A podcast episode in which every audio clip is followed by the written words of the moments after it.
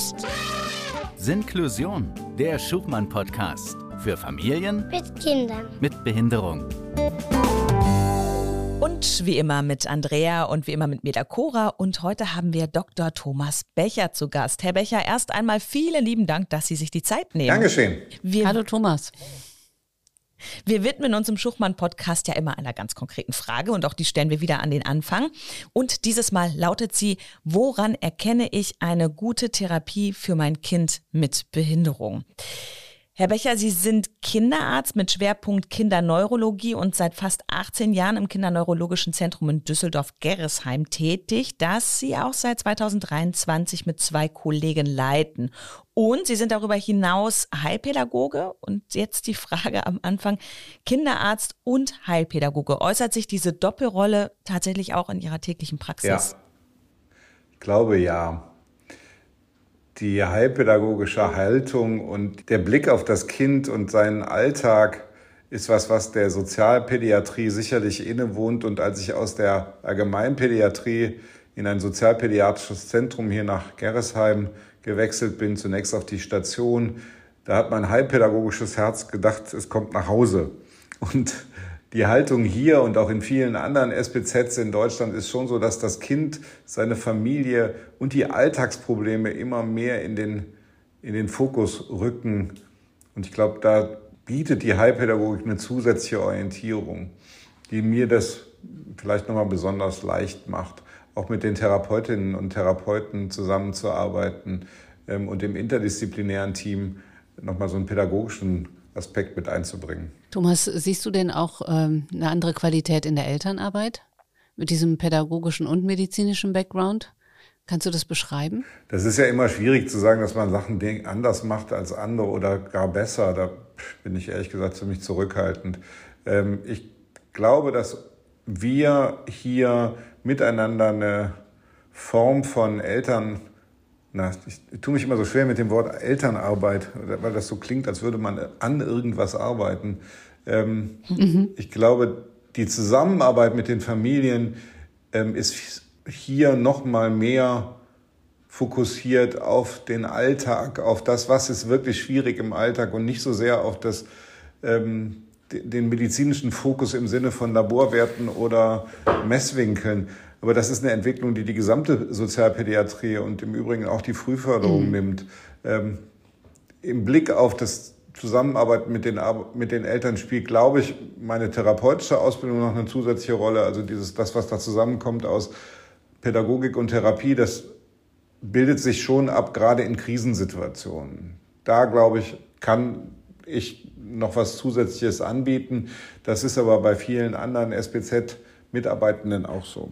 Ist es so, dass man nochmal mehr auf das Kind direkt schaut und sagt, was will das eigentlich und was nervt es vielleicht selber auch, um eben Veränderungen herbeizuführen? Das, das ist tatsächlich das, was uns am meisten Spaß macht, hier mit den Kindern gemeinsam zu gucken, was soll denn besser werden. Und wir haben gelernt und die Erfahrung gemacht, dass wenn wir Kinder nach ihren Alltagsthemen fragen und dem, was im Alltag doof ist, was nicht gut klappt, wo sie sich selber ärgern, kriegen wir ab einem Alter von fünf, sechs Jahren bei kindgerechter Ansprache und mit ein bisschen Geduld wirklich aussagekräftige Antworten, die im Übrigen manchmal auch die mhm. Eltern überraschen.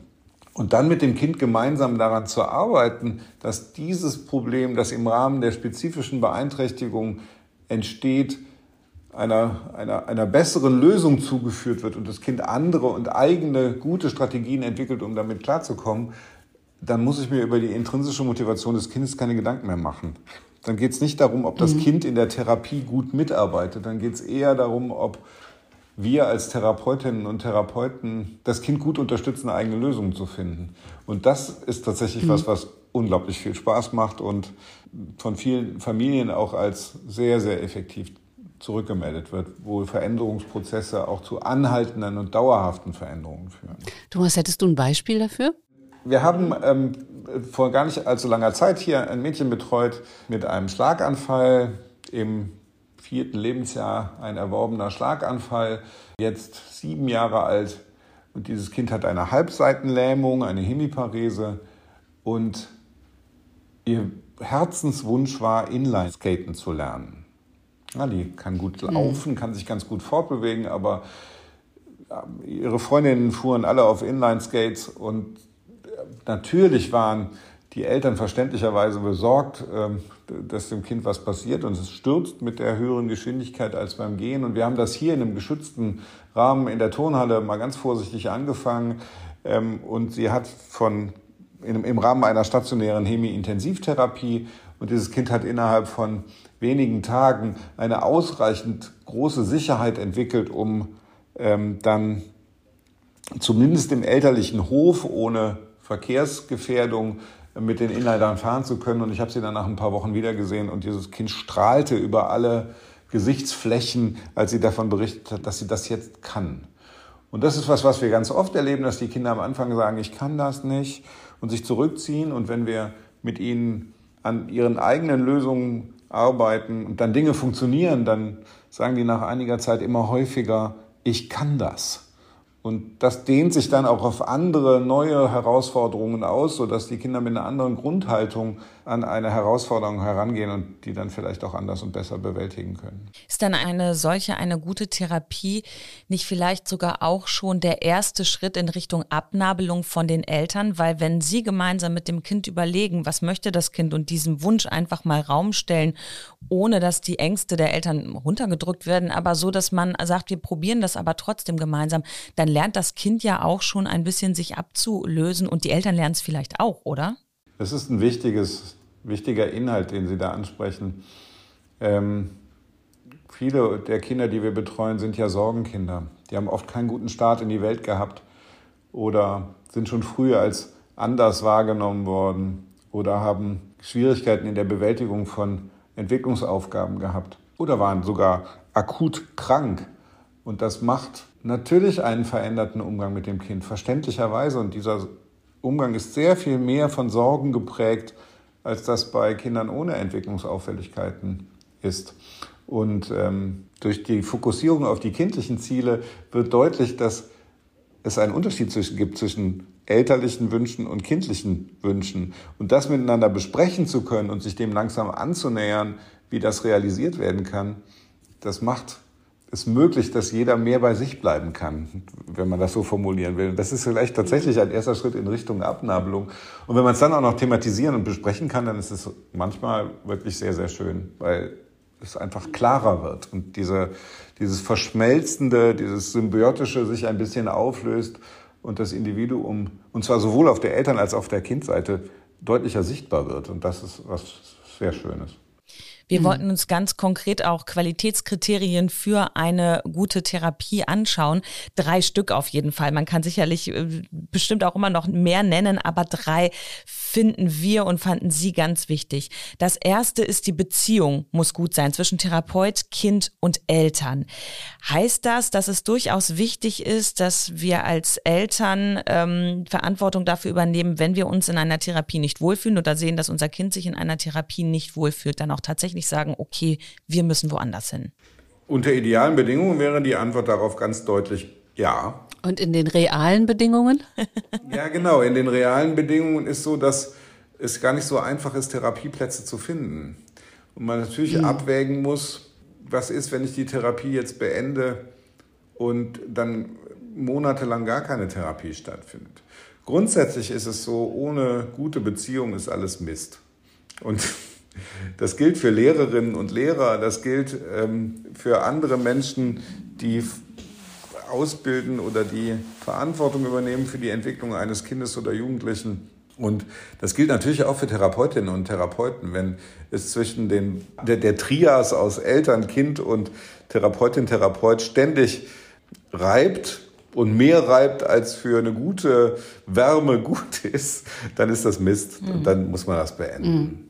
Also wenn ein Kind ständig sagt, ich will da nicht hin, oder auch auf andere Weise, gerade bei den Kleinen, wenn man, ich hatte neulich eine Mutter, die sagte, das Kind weint in jeder Therapiesitzung. Da muss man sagen, okay, dann sprichst noch mal an, dass das so ist. Ich habe den Eindruck, mein Kind fühlt sich nicht wohl.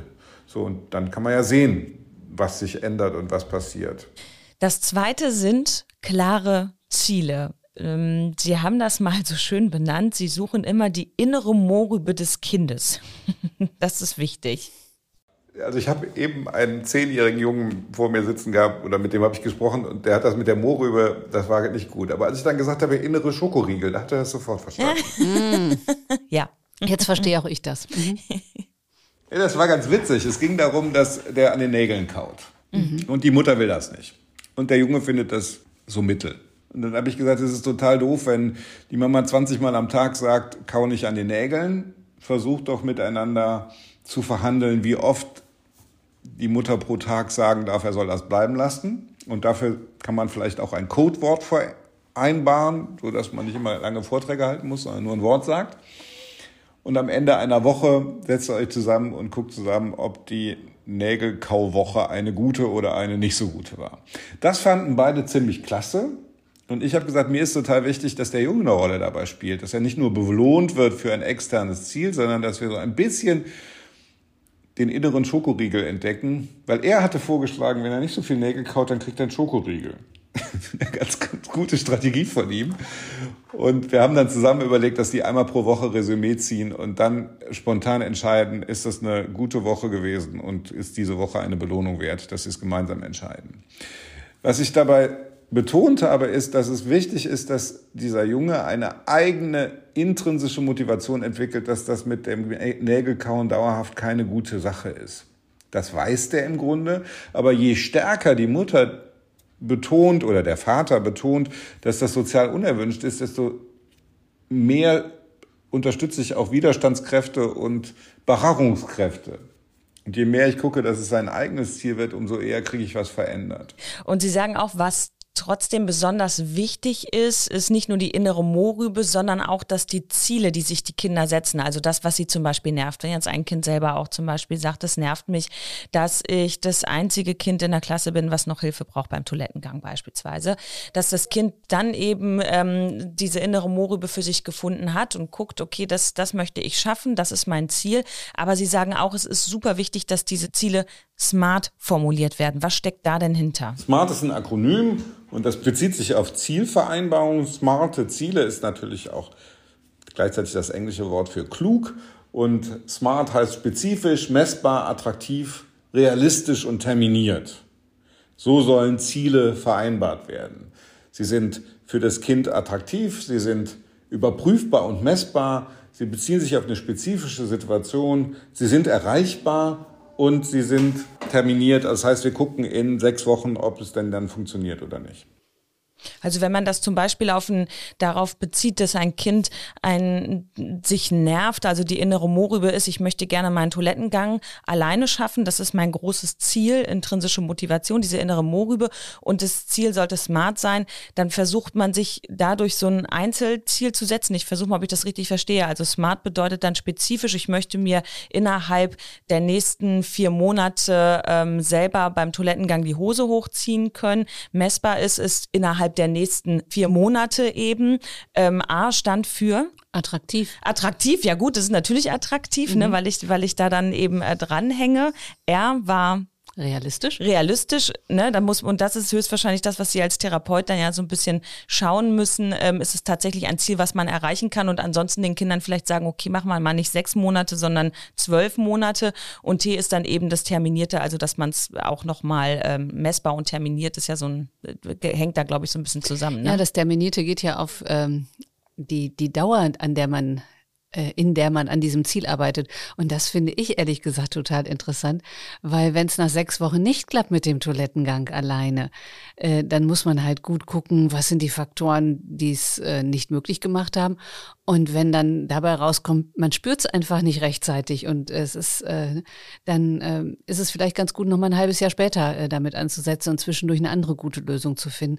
Das heißt, dieses Elend lange an irgendwelchen Dingen herumarbeiten, das wird den Kindern durch diese, durch dieses T so schön erspart und das finde ich einen ganz, ganz dicken Punkt bei den Smart-Zielen. War auch mein Gedanke gerade bei den sechs oder zwölf Monaten, ne? das ist mhm. für ein Kind zu ja. lang.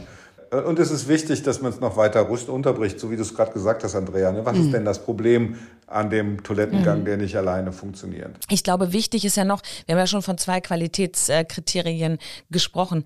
Das dritte ist, dass Eltern und Kind die Therapie erklärt bekommen. Warum ist das so wichtig? Also ich glaube, wir haben eine Tradition, nicht nur in Deutschland, sondern insgesamt in der Medizin, Erklären dessen, was man tut und warum man das tut, ähm, in vielen Disziplinen nicht so eine Riesenrolle spielt. Und unsere Erfahrung ist, dass je mehr Menschen, je mehr ein Mensch versteht, was getan wird und mit welchem Ziel, desto besser ist die Zusammenarbeit, desto besser ist das, was wir in der Medizin Adhärenz nennen, also das ich bleibe dran am abgesprochenen Vorgehen. Ich nehme ein Medikament ein, ich gehe zur Therapie, ich mache Übungen zu Hause, ich tue was für meine Gesundheit. Das funktioniert umso mehr, umso besser, je mehr Menschen wissen, warum sie das tun. Das finde ich ehrlich gesagt ziemlich normal.